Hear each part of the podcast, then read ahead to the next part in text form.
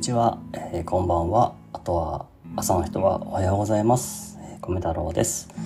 えー、米太郎の秘密基地の米太郎です。えー、今日も、えー、お話をしていきたいと思います。えー、まず最初に、えっと、この米太郎の秘密基地の、うん、なんていうか、テーマですかね。うん。テーマじゃない。なんだ。えっと、ドキャストの中身は、えっ、ー、とですね、なんだろう、今日なんか言葉が出てこないな。えー、中身は、えっ、ー、と、ま、えー、ま、僕、価値あるもの、価値のある情報とかをこう発信することはできないんですけど、自分自身も聞いてくださる皆さんも、ゆっくり、えー、自分の価値観を見つけていけるそんな秘密基地のような場所にしたいという思いでやっています。まあ、僕自身ね、何か実績があるわけでもないですし、あとは、まあ、自信も、自分自身に自信を持つこともあんまりできない、まあそういう、まあ、普通の人間というか、あの、そういう人間なので、えー、まあそうですね、特別な人間ではないのですが、え何かこう発信したいなというか、えー、続けていきたいなという思いでやってます。で、あの、子供の頃のね、秘密基地のようにですね、まあ、何でもない日常をこう話す、友達と話す中でワクワクしたりドキドキしたりする楽しい気持ちがを、えー、共有したりする一方で、えー、悩みとか不安を話したりしながら、えー友達と過ごしていた、まあ、そういう秘密基地みたいな場所を目指していまして、まあ、そそれであの明日も頑張ろうかなと思える力が少しでも、うん、誰かにもこう伝わったりするなら嬉しいなと思っていて、まあ、そんな空間にしていきたいと思っているので、まあえー、そういうようなポッドキャストです。えー、ちょっと宣伝ですが、えっと、今僕は、うんと、YouTube の方で、えー、音楽が好きなので自分の曲、えー、オリジナル曲を、うん、はい、発信し始めていますので、まあ、米太郎のことをもっと知っていただけるかなと思ってますのでよかったらねそれも聞いていただけると嬉しいです。で、えっと、今日の、このポッドキャストはね、今、えー、日記感覚な、えー、今日のことっていうお話を最初にさせていただいて、その後に、まあ、今はね、テーマをちょっと一つ決めて、そのテーマに沿って、えー、自分の今思うことっていうのをお話ししております。えー、皆さん、こう、落ち着きながらでいいので、何か構えずにですね、あの、寝ながらとかでもいいし寝落ちしていただいてもいいですし何かちょっと落ち込んだ時とかでもいいですしまあ自分のね一人の時間というか考える時間が欲しいなっていうような時とか、まあ、いろんな時があると思うんですけどその時にちょっと聞いていただけるポッドキャストかなと思いますので、えー、あの安心してくださいというか。安心してくださいってなんだろう。まあ、そんな感じです。まあ、自分のありのままの自分を話していこうかなと思ってやっています。で、まず最初は、えっと、じゃ今日のことっていうことで、まあ、日記感覚ですね。で、ちょっと今日のことを話していこうかなと思います。今のね、時間が、時間と日にち、8月の7日の、えっ、と、月曜日ですね。今ちょうど10時になるところですね。夜の10時です。えー、子供が寝て、今、えー、ちょっと一人でお話をしています。近くで猫のね、ポノっていう男の子のオスの猫がいるんですけど、0歳ですね。は、ぐでーっとしながら横で寝てますね。で、でってなんだろう それで、あのー、今日やっ今日はね、結構いろいろ新しいこともチャレンジしたんですよ。で、まず、あの、ちょっと昨日からですね、ちょっと YouTube の、YouTube ショートっていう、うんと、60秒間以内で、こう、短い目の動画をこう、上げることができるの、あるの知ってますかね。ちょっとそれをね、ちょっと自分なりにこう、何かできないかなと思っていて、あの、YouTube ショートで、ちょっと新しいことを始めたんですね。それがあの音楽日記っていう、まあ、自分で勝手に言ってるんですけど、まあ、ちょっと僕自身のあまあなんかえっとまあ60秒間の何かそのね動画あの自分で撮った動画とそれになんか今の自分の感情気持ちっていうのをちょっと音にしてみてそれを、うんと、60秒間で、ちょっと、60秒以内でか、以内で発信していこうかなと思っていて、で、やっています。というか、あの、今日初めてそれをやってみました。うん、よかったら、それも聞いてほしいんですけど、なんかね、あの、日記も書いてた時あったんですけど、僕は結構文字にしたり文章にするのがあまりそこまで得意じゃないのかな。わからないんですけど、うんとまあ、こうやってポッドキャストみたいに言葉で話をして今頭の中にあることを言葉にしたりすることはあのできたりするというか感情で話す感じなのかもしれないんですけど、まあ、それにねあの加えて僕はあのやっぱ音楽が好きでやっぱずっとそういう風に生きてきたんでなんかこう音楽でその今の感情というか今日の感情みたいなのを表現できるかなと思ってちょっと挑戦してみてます。でねなんかまあちょっとうんいいところなのかなと思ってるのがやっぱりうんと文字だとねやっぱりその何かちょっと落とし込む形になると思うんだよね。その文字で表現するとそのこういう言葉で合ってるのかなみたいな気持ちになるんだけどやっぱ感情ってこういろいろその一言だとちょっと言葉足らずだよなっていうようなこととかあったりとかね。なんかこうね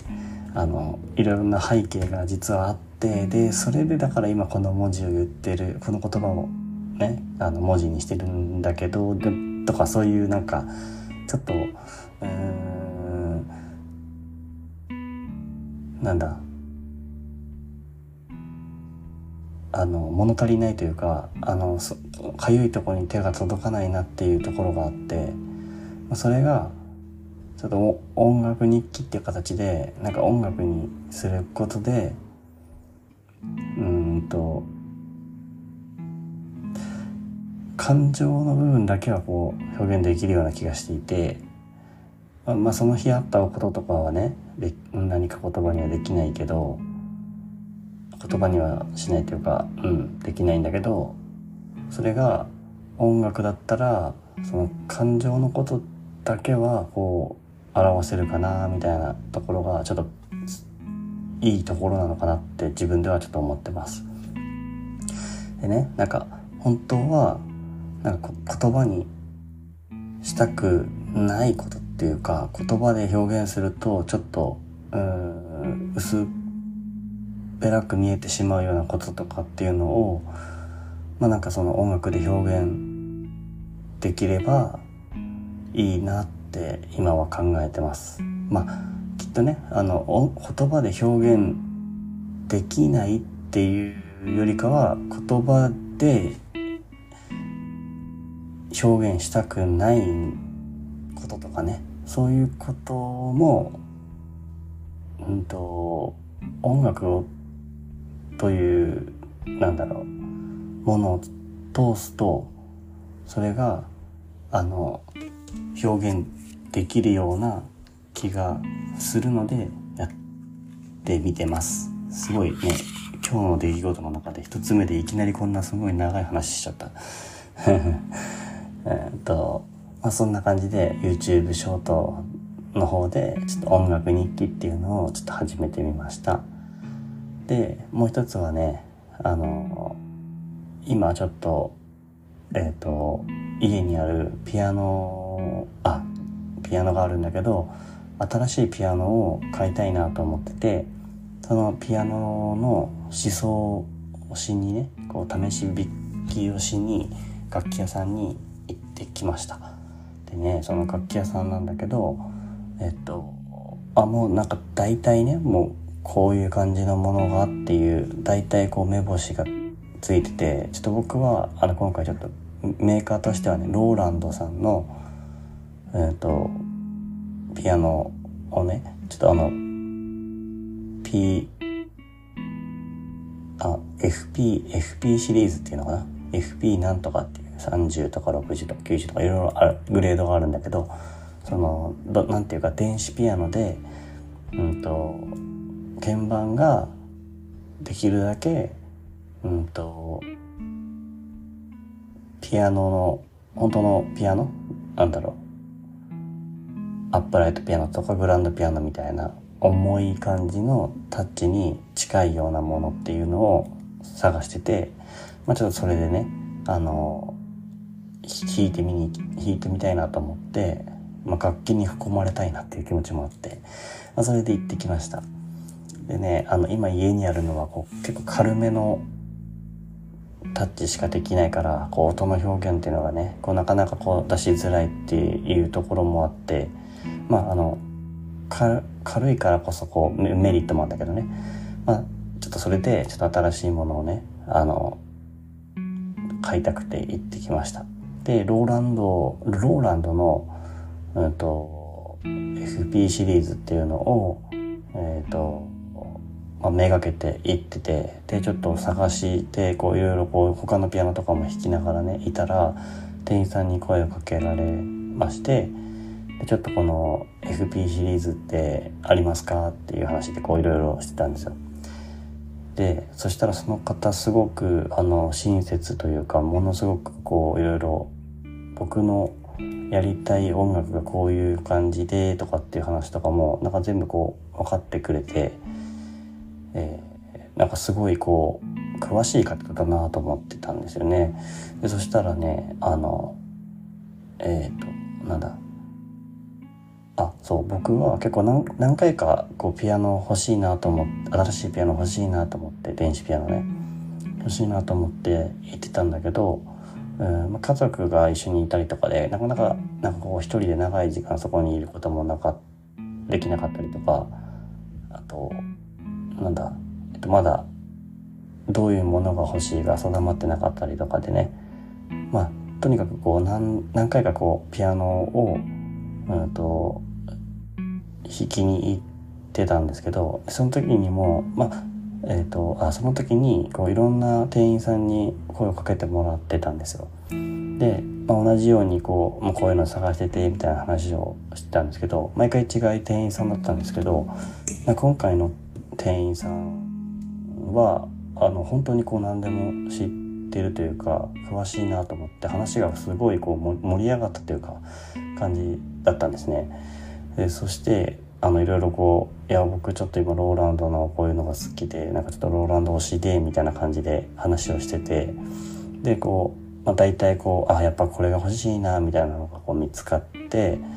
まあそのね、えー、ちょっと今まだ検討中だけどまあ、これかなっていうのがこう決まったっていうとこだったんですけどでこう最後にこうカタログとかもらいながらあのよかったらお名刺くださいって言ってあの話したんですよ。そしたらあの手元になかったみたいであの持ってきてくれたんですけどそしたらあのいつちょっとお話ししようかなと思ったんですけどって言われてなんだろうなと思ったらあのその名刺見たらあのローランドの社員さんだったんですよ。あの楽器屋さんのねあの店員さんというよりかはローランドさんから来てた人だったみたいであのなんかすごいあだからかってすごい腑に落ちたというかあの別にその方が別にあ僕が最初に触ってって声かけられた時はローランドの楽器じゃなくてヤマハの楽器を触ってた時だったんでその人があのこうローランドをものすごいこう押してこっちがいいよって言ってたわけじゃないないんだけどあのローランドの社員さんだったんだと思ってでなんかすごいあのそれでこうししああなるほどってすごい思ってでそこからちょっとまた話もね盛り上がっちゃったりとかしてあのどんな楽器とかややって楽器とかやられてたんですかとかって話をしたらあのピアノやってましたってまあ女性の方だったもんだうん。でピアノやってたんだと思って。なんかこうもっともっと話したかったんだけどちょっとねそこはうんあの相手の時間をもうと思ったんで終わりにしたんですけどなんか出会いとしてすごいいい出会いだったなと思ってあのその方も音楽が好きなんだなっていうのがすごい伝わってきてなのであの思想しに、えー、今日試し弾きをしに楽器屋さんに行ってきてすごい良かったなって思ってます。であと最後もう一つがなんか今あのちょっと話変わるんですけどあのなんだ、まあ、性格診断とはちょっと違うのかな？あれなんですけどあのえっと、MBTI っていう、うんと、なんでしょう。16種類の性格のタイプがあるよっていう、まあ、性格診断ですね、やっぱり。っていうのを、うんと、妻が、あの、教えてくれて、それをやりたいって言って、僕や、もうやった、やったんですね。で、まあ、なんかこの MBTI っていうのは、あのなんだ？えっとマイヤーズ・ブリッグ・スタイプ指標っていうやつでなんだっけかなあのまあえー、なんかすごいすごい人がいろいろ 心理学者かな？ちょっとごめんちょっとそこまで調べてないんだけど、まあ、それをあの分析して16種類のタイプの人がいるんじゃないかなみたいな。っていうのをやってえっ、ー、と示してくれてた人がいるみたいで。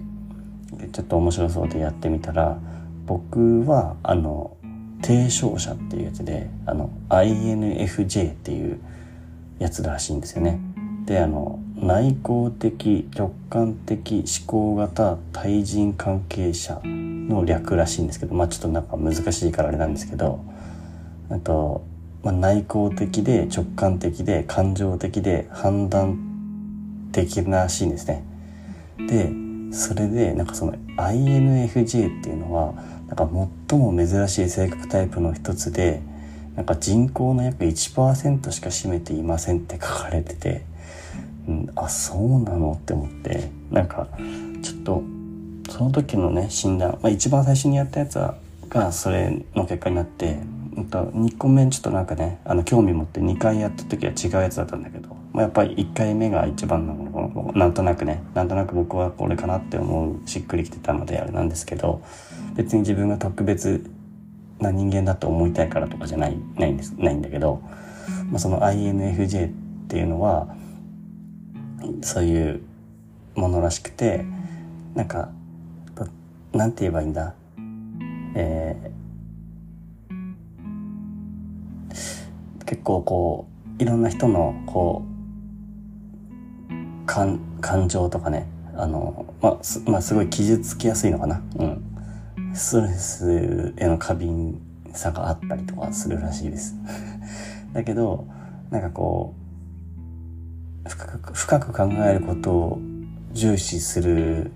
らしくてなんかすごい合ってるなというか創造性と独創性を発揮する職種とかに向いているとかって書かれてたりとか。だからまあ芸術家とかね、そうデザイナーライターとかそういうなんか独自の視点で、まあ、あの深い洞察力を持ってこうやる人とかあとは他人に対してだったらカウンセラーとかソーシャルワーカーとかそういううなんか他人への深い共感とケアをなんか活かせるような感じらしいんですよ。だから、なんて言うんだ、あの、すごい、あの、今の仕事とはちょっと違くて、今僕がしてる仕事っていうよりかは、今僕がこのポッドキャストとか YouTube でやってるようなところが、なんかまさにそれな感じがしていて、なんか、なんて言うんだろうな、あの、あの、こそばゆい、なんだろう、あの、まあ、今なんかこう必然的にこういう感じの、うんと、ことをしてるんだなって、ね、ポッドキャストで発信してみたいとかね、YouTube で自分の曲上げてみたいとか、そういう感じとかね。あとは、なんか、ポッドキャストでも、僕はやっぱりその、何かこう、自信を持って、こうやりたいとか、こう、こうあ自信を持って、なんかこう、うんこういうふうにするべきだとかこうなんか価値価値を持った情報コンテンツの発信っていうのはできないけどなんかこうみんなとこう、うんえーと、分かり合いたいというかつながいいつながりができればなって思ってやってるっていうちょっと特殊な感じだと思うんですけど、まあ、それがなんか自分では今心地いいなと思いながらやっててもうそれがねなんかこうこの診断っていうのかなの中でもなんかそういう風に出てきたのでなんかちょっと嬉しかったっていうところもあるんですね。まあいろいろこう相性が悪いものとかもあるらしいんですけどまあちょっとそういうのはねなんかこうやっぱりこう自分のねあのことを少し知れるきっかけになるかもなと思ったのでそのねこうマイヤーズブリックスタイプ指標っていうブリックスタイプか？マイヤーズブリックスタイプ指標。うん、まあ、えっと、アルファベットだと MBTI ってやつですね。っていうのをやってみてよかったなと思ってます。よかったらね、あの、聞いてくださる、でくださってる皆さんも、ちょっと、あの、簡単なね、質問とかだけで終わる診断だったりするみたいなので、えー、興味があったらやってみてもいいんじゃないかなと思ってます。なんか、僕がやったやつは、あの、なんだっけかな。あの、質問が20個ぐらいだだけでしかなかったやつだったんで、結構やりやすかったですね。で、2択だったりとか、うん、やりやすかった。で、まあそんな感じですね。今日はね、あの、うんと、僕がしてきたこと。あ、あとは昼寝ができました。うん。今日はね、久しぶりに昼寝をしたんだよ。うん。なんか結構午前中昼過ぎまでかな？もっとかな？2時3時ぐらいまであのまあいろいろね活動してたのでなんかこうその後にお昼ご飯を軽く食べたんですけどなんかこうちょうどよくこう眠気が来て、えー、そのまま横になってたらもう昼寝ができたのでなんかすごいねあの今夜なんですけどあのだいぶなんかすっきりしてていいなって感じです。はい。まあ、今日の出来事とか、うん、今日のことっていう、まあ日記的な感じのことはこんな感じでした。うん、今日はそんな一日でした。で、ここからはね、あの、毎回今はね、あの、テーマに沿ってちょっとお話をしているので、その話について、ちょっと今の自分が思うことについて話をしてみたいと思います。で、あの、今回のテーマは、うんと、責任感についてっていうところですね。まあちょっとこれ、あの、本当はもっと結構深掘りしたい気がするんだけど、今日はね、あの、今思うことだったんで、あの、まあ、深くは話せないかもしれないけど、ちょっとこの話をしたいなと思いますので、よかったらね、あの、もうね、ね、寝落ちしてもらって全然いいですし、あの、あの、聞き逃したとかそういうの全然ないんで、よかったらね、まあ、あの、聞いてもらえればと思います。ではちょっと、一旦、休憩入ります。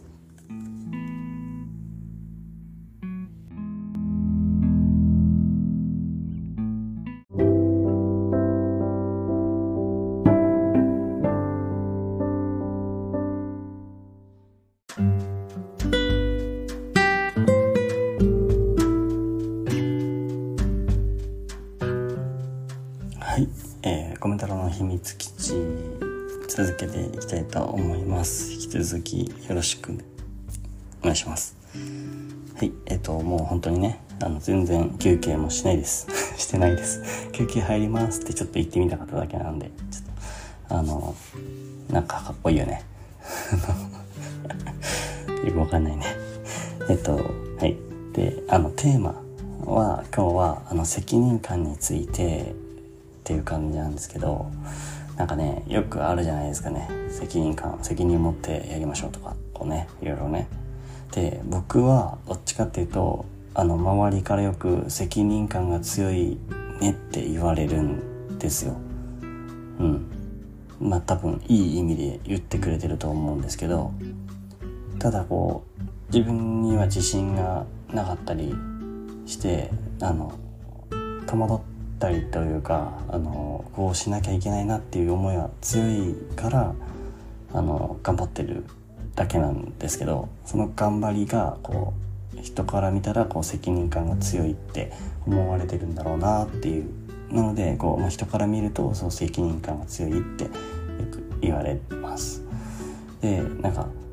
ただこの責任感が強いっていうのがこういい意味で言ってくれる人もいるんだけどいい意味で皆さんね僕の周りの人は言ってくれると思ってる言ってくれてると僕は思ってるんだけどなんかあの結構苦しい時もあるんだよっていう気持ちもあってまあそういう感じのことが言いたいのかな。うん、なんかあの結局僕の場合は責任感が責任持ってやりたいんだぞっていうふうに思ってやってるわけじゃないからあのこうやらないとダメなんだと思うんだよねっていうなんかこうモヤモヤした気持ちがあるから責任感を勝手に持ってるんだと思うんだよね。まあ、要はあの怖いからなのかなって思ってて誰かにあなんかすごいうんと適当にやる人だなって思われるのが嫌だったりとかね、うん、そういうふうに思われたくないなとか、うん、あのミスをしてしまったらあのその人からあなんかこんなやつなんだって思われたくないとかね。うん。あとはまあ発何かをねこう発信したり表現したりする時にもなんかこんな大層なものでもないのに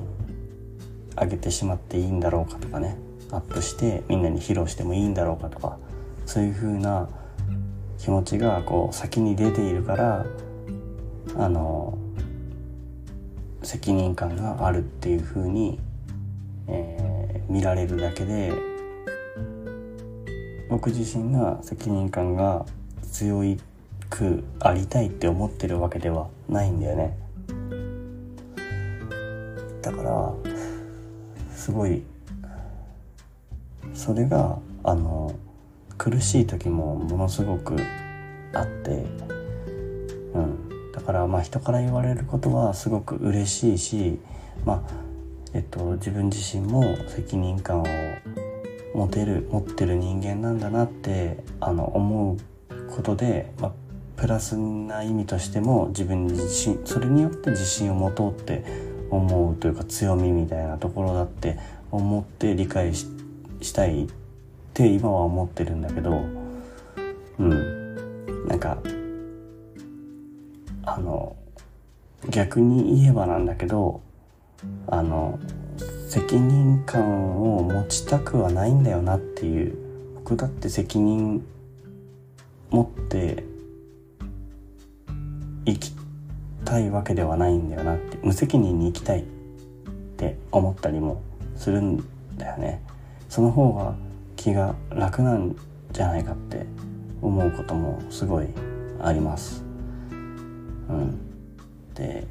なんかちょっと話がねあのそれちゃうんだけど僕が仕事をして社会人で仕事をしている時にあの上司からあの責任をねこうなすりつけられるようなことをされたことが何度かあってまあやっぱ社会とか会社とかそういうのってなんかそういうこと多いと思うんだけどねきっと。でも僕はその責任をなすりつける人に出会った時にすごくショックを受けたんだよね。なんかこうえこんなことってあるのかっていうぐらいやっぱその自分が責任持ちたくないけど責任を持って、まあ、真面目にねやってたんだろうね。真面目って思われるのも嫌なんだけど嫌だっていうか、うん、まあ真面目なんだろうからしょうがないからいいんだけどさ。あの息苦しい時もあるんだけど、まあ、それでもね頑張ってこう仕事をしてたんだけどあのそれをこう裏切られたような気持ちがあってでその裏切られたっていう気持ちの前にまずはこうどうしてこうなったんだっていうショックとかねいろんなものがあって、まあ、なのでちょっと自分的にはその精神的に厳しくきつくなった時期もありました。まあ、今はねこう社会にはそういう人もいたりするし、まあえー、そういうまあ、組織とか仕組みとかがそういう風になっているのかなとかまあちょっとねあの遠目から見れるようにはなったんだけどだから、うん、なったんだけどあの僕自身はまあなんていうか人が人っていうもの自体がすごく好きなんですね。なんでなんかあのえっ、ー、と何て言うんだ人が好きだからあのみんなまあすごい語彙力がなくてあれなんだけどみんないい人だって思ってたいんだよね。うん、助け合いながらこうみんなあの自分の長所短所もあるけどカバーし合いながら生きていきたいなっていう気持ちがあるんだけどだからその誰にでもこう、うん、苦手なところとかはあるかもしれないけどでもやっぱり、まあ、奥底の部分っていうのはあのいいみんないい人なんだっていう、まあ、性善説みたいなね。なんかそういう感覚であのまあそれは今も変わらずそうなんだけどだからこう誰かのせいにしたりとかそのこの人悪い人だっていうのがすごく苦手なんだけど、まあ、それでもこう、うん、まあだからこそと、まあ、その自分に責任をなすりつけられたんだな今って思った瞬間はかなりあのびっくりとかショックっていう感じで後からどんどんどんどん辛い気持ちになってったかなっていうところがあって。だからこの責任感が強い人っていうふうに周りから言われることはいい意味もあるのかもしれないけどそれと自分がどう付き合っていくかっていうのはすごくなんかこう、うん、今までの経験とかをね考えるとすごく、うん、簡単にえっ、ー、と責任感っていうものをいい意味だけで捉えるのは違うかもしれないなというか自分でもっとうまくこうバランスを取れるようになりたいなっていう気持ちがあるんですね。であのさらに言うとねあのまあそういう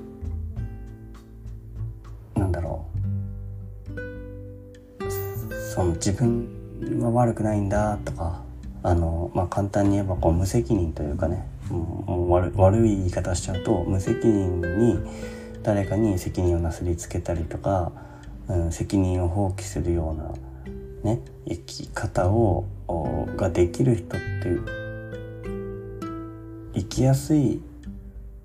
よなって思ったりとかするんだよね。なんかそういう人ほどなんかすごく明るくしてたり周りからはあのよく見えてるようにも見える時とかもあったりとかね。うん、でなんか人からはあなんて言うんだ？あの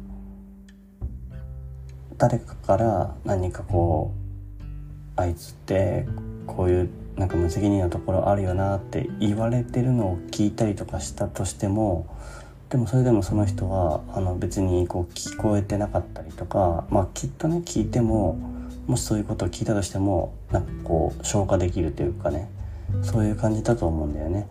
でなんかすごく楽しそうにあの日々生活して人生を生きてるような気がしててだからなんかそれを見るとちょっとねこうね羨ましいなって思う気持ちもあるんですよねこう自分に責任感を持ち持てる人間だっていうよりかはなんか、うん、ちょっと無責任にわがままに、えーと、ちょっと軽くなりたいなっていう気持ちがあるんだけどもうか気持ちもこう出てきたりする時があります。うん、だけど、まあ、そうそれだと、ね、それをね自分がしてしまったらやっぱりえっ、ー、となんて言うんだ、えー、自分が傷ついたような、えーと、ショックを受けて傷ついたような状況と同じことがきっと誰かにも起こるんだよなとか思うと、まあ、それは今の自分がそれをすることそういう無責任な行為をするっていうことは多分うん。自分は許せないだろうから自分が自分が自分を許せないだろうからそういうことはねできないんだろうけどできないんだろうなと思って、うん。まあ、だからそのバランスって難しいなって思います。うん、でやっぱりそのねあの僕の職場でね、えーと、そういう上司がいたんだけど、えーと、その人もやっぱりねすごく楽しそうにやってやっててなんかこううまく立ち回っているというかね世渡り上手な感じなのかな、えー、そういう感じがするんだけどまあでもね、まあ、一方でそういう人ってこう周りからでもあの人ってこういうところもあるよなあの人をこうなんかこう踏み台にするようなところとか、まあ、いいところだけ取ってこう搾取するような感じだったりね。っていう風に、まあ、悪いイメージを持ってる人も中にはいたりして、うん、だから、うん、一概にねこうどっちがいいってわけでもないんだろうけど、まあ、ただ僕自身はそうはなれないしならなくていいんだなって思ってはいるっていう感じなんですかね。うん、あとねなんかちょっと話ずれてるけどあの僕のおばあちゃんもあの今まだ元気なんだけどすごいねあの90も過ぎて元気なおばあちゃんなんだけど、うんと、すごいねあのネガティブな発言をめちゃくちゃするんだよねこう。何でもかんでも悲観的に。であする。でそれでかつあの誰かにやっぱり責任をねこうどんどんどんどん押し付ける感じのもう無責任な感じのことをもう本当に言動から行動から全部そういう風にするタイプのおばあちゃんなんですよ。まあ孫である僕にはかなり優しいんだけどね。まあなんか、うん。まあただ、あの、そういうの垣間見えたりとかはすごいしてて、うん。でもこう、でもこうだったらああだよな、こうだったらああだよな、みたいな。でもなんか、あすごいネガティブな発言をね、こう、めちゃくちゃこうするわけですよね。僕にも、ね、する、するんだよね。でもこうだから、こっちもダメだけどあっちもダメだよなでもこうするとこれもダメだしどうしたらいいんだろうなみたいなことをえっとなんだろう僕だったらあの言葉にするのはなかなかできないんだよねそういうのね。うん、なんかこう誰かにその責任を委ねてる感じがすごいしててその人はその場合はねこう僕のおばあちゃんの場合はね。なんかうんとなんて言ったらいいんだろう。うん。えっ、ー、と自分が判断した判断したわけじゃなくてこう悩んだ時にどうしたらいいんだろうかなっていう最終的に決断するのは自分だと思うんだけど判断してこういうふうに行動するって決めるのは自分だと思うんだけどでもそれをこうなんかこう放棄してるような感じ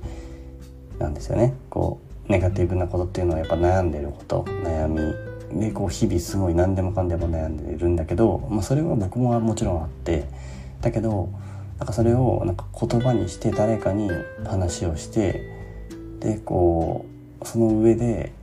えっ、ー、と何て言うんだろう、まあ、誰々がこう言うならこうこうだよなっていう感じかな、うん、っていうことをよくするおばあちゃんですね。すごい悪口言ってるみたいな感じになっちゃってるんだけどでもまあ孫にはすごい優しい僕にすごい優しいし僕のことすごい好きだからあんまりね言ってくないけどただもうねあのおばあちゃんはもうもうあ90超えてるおばあちゃんなんでなんかこう今更ね 何かこうどうこういうこともないしその人はそういう人なんだなって思って今はいるんだけどただねなんか何が言いたいかっていうとなんかそういうおばあちゃんって長生きするんだよなっていう気がしてるというか あのえっとおじいちゃんはあの死んじゃったんだけど死んだ後もおじいちゃんのことをねすごい悪く言ったりとかねもうなんかねすごいのよ。悪口や、えー、ネガティブ発言や責任逃れがねすごすぎてなんかすごいなと思う、うん、だけどなんかそれでもなんかこう楽しそうに生きてるというかあの楽しそうになるのかな？楽しいのかな？なんだろう。いつもネガティブなこと言ってるから楽しいか分かんないけどまあなんかそこでこう発散してるのかな？あの分かんないけど、まあ、そうやってこう責任っていうものを持たないで生きて入れると楽な気持ちもやっぱあるよなどっかにって思っちゃう時はあるんだよね。うん、であの、まあ、きっとネガティブな部分とかっていうのは僕ももちろんあるからあのおばあちゃんと同じようなところもあるんだよねあの考え方とか。だけど、まあ、それをこう言葉にした後にどういうふうにするかとか行動とかねいろんなものを含めてなんかこうその後の誰かにその話をした責任だっていうかあの悩みとかねネガティブな悩みとかいろんなものを話した後に自分がどういうふうに行動するかとかによってはやっぱその聞いてくれる人とかがどう思うどその聞いてくれる人が聞いた上で何て言うんだえっと聞いた側の人がああの話を聞いてよかったなとか思うかどうかってやっぱその後の行動だったりするんだと思うんだよね。行動とか考え方のことだと思うんだけど、まあ、そこは特にこう見てない感じだった。なおばあちゃんなんだけど、まあ、だからその何が言いたいかっていうと,、うんとやっぱその責任を責任は誰しも持ってていいも持ってないと生きていけないんだよなって思うしだけど、うん、軽くするためには話をしてもいいと思うしで話をしてもいいんだけどその話す相手のことも考えたいなっていう感じかな。うん。なんか誰かのせいにしたりとかするのはき、うんと、そういうふうにしたくなる気持ちもあるし、うん、あるんだけど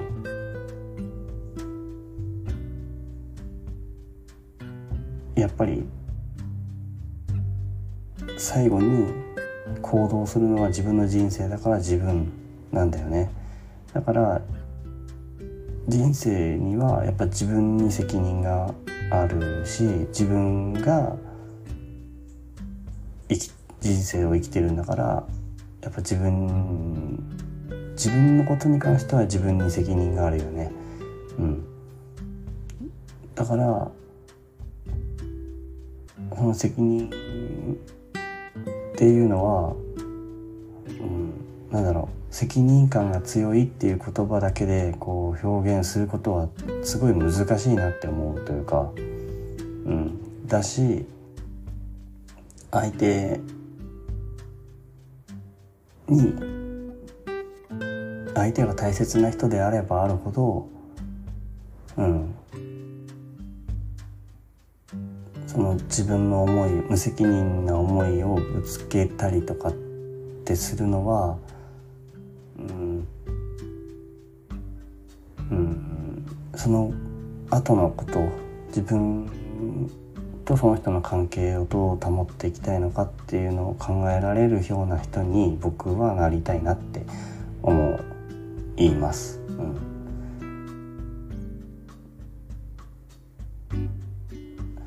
なのでねなんかつうんと最初の時にいろいろ話してたけど僕はまあきっとそういうね無責任な人にはなれないとかあの今の自分は今の自分としてこう生きていくべきだからっていうような話をしたと思うんだけどそれはやっぱきっとそういうことなのかな。なんかこう責任感っていうものを一つで片付けるのは難しいんだけど、うんと、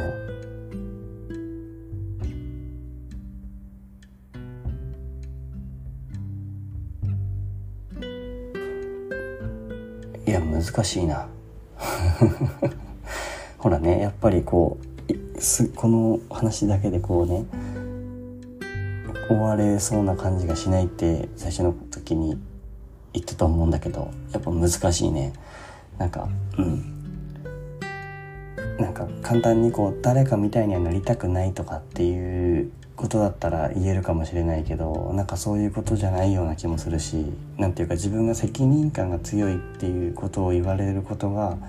なんか、まあ、どういうことなんだろうなって思うとねやっぱり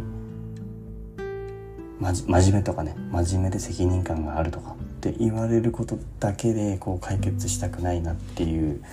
気持ちが強いからあの今回のポッドキャストの話だけで今今回のテーマだけで話しきれない気もするんだけど、まあ、ただこう言えるのはねやっぱりあの人から責任を逃れられて責任逃れして無責任に僕とかに誰かに責任をねなすなすりつけたりすることであの傷つく人もいるんだよっていうこととかあとはとそういう人の方がなんか生きやすく楽しく生きれてるように見えるけどでも僕はあのそういうような生き方をする自分にはなれないんだよなっていうか、まあ、自分自身がそれを許せてない今はね許せてないから、うん、なんかどういうふうに責任感と付き合っていけばいいのかなっていうのを今悩んでる感じですね。うん。まあそんな感じでちょっと今日はいいかな。なんかあのみみあみんなもなんだろう。きっとねなんか思うところこれはあるような気がするんだよね。なんかこうね誰かにこうよよくこうまあ仕事ができない人とかね。あの人は仕事できない人だよなみたいなことを言われてる人の方がねなんかこう実はすごい楽してそうに見えるみたいなね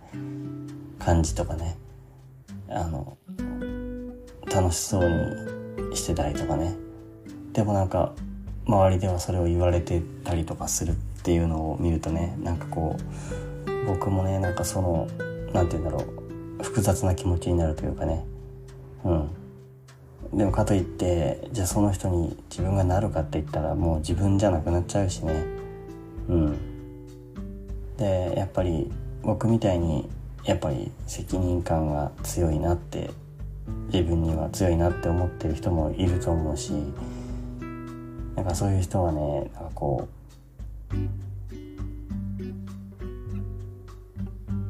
うなんだろう。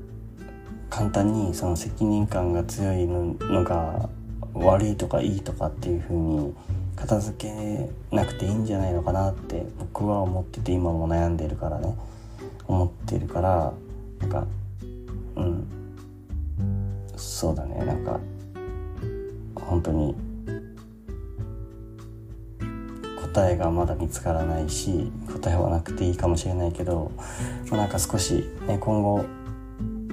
今後もねまた多分この話はもうちょっとしたくなってきたからまたするかもしれないけど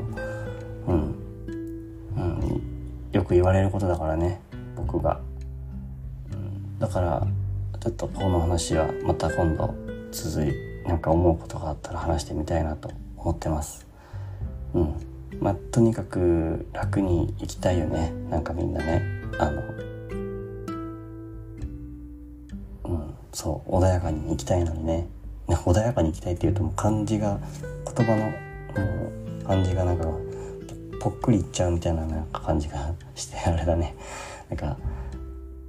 安らかにあのお亡くなりになりたいみたいな言い方しちゃった。じゃなくてなんかこう穏やかに生きていきたいよねみたいな。感じかな。うん。苦しくなく生きたいのにね。なんか責任をなすりつけられたりするって言葉で表現するのも本当は嫌だったしね。僕も今こうやってなすりつけられてるとかっていうのってなんか悪い表現な気がしてその人は悪く言ってるような気がしてそれも嫌だったけどうん。なんかでもなんかうん。やっぱり自分は自分っていうところだけはやっぱり責任があるだろうからね。あの僕はこう思うっていうのをなんかこう出していきたいな、うん、でそのためにはやっぱりその人が、うん、自分自身にこういうことをしたっていう感情とか思いっていうのはやっぱり自分にあるから、まあ、それはやっぱり、うん、ちょっと悪い表現かもしれないけどなすりつけたって言っても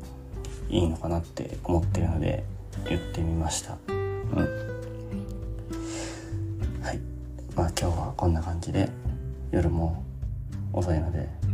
あれですね。皆さんも、まあ、どんな時間に聞いてるかはあれですけどうん。うんと少しでもねあの何かを感じてくれることがあったら嬉しいです、うん、特にアドバイスはないです。あのただ今のありのままに思う自分のことを話してみました。よかったらうんとこういうことを毎回僕はポッドキャストでこの「褒め太郎の秘密基地」でお話をしているのであの次回も聞いてくださると嬉しいです、えー、今日もねえっ、ー、とポッドキャストがラジオ感覚な感じ僕はラジオ感覚に聞いてるのでねあ聞いてるのでないあのお話ししてるのであの最後に曲をかけたいと思います。でですが曲は僕が作った曲です。はい。あのね最近作った曲をえっ、ー、と流して今日の「コメ太郎の秘密基地」を終わりにしたいと思います。また次回も楽しみに楽しみに、うん、次回もやるのでぜひ聞きに来てくださると嬉しいです、え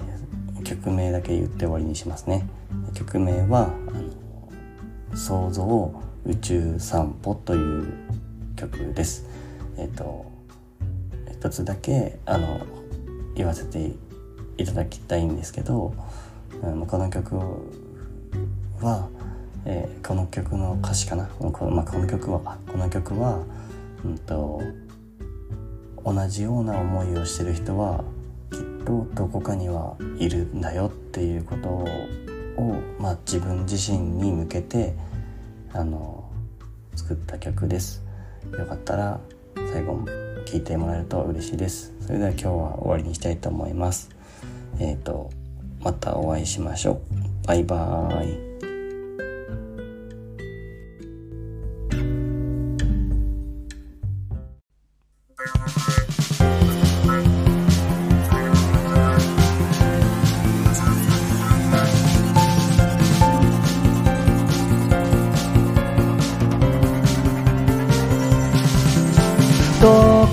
空の遠い宇宙の星の誰かが吐き捨てた。ため息は遠くの未来とつなぐ僕の歩幅もきっと同じだね。揺らめいて進む。サテライトの監視を抜けて世界線は飛び越えて出会えるのさ。エントロピーが繋がる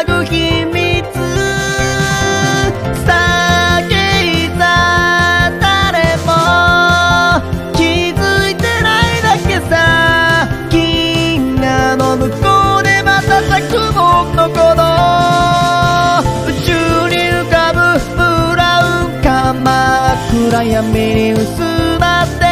同じを張ってまた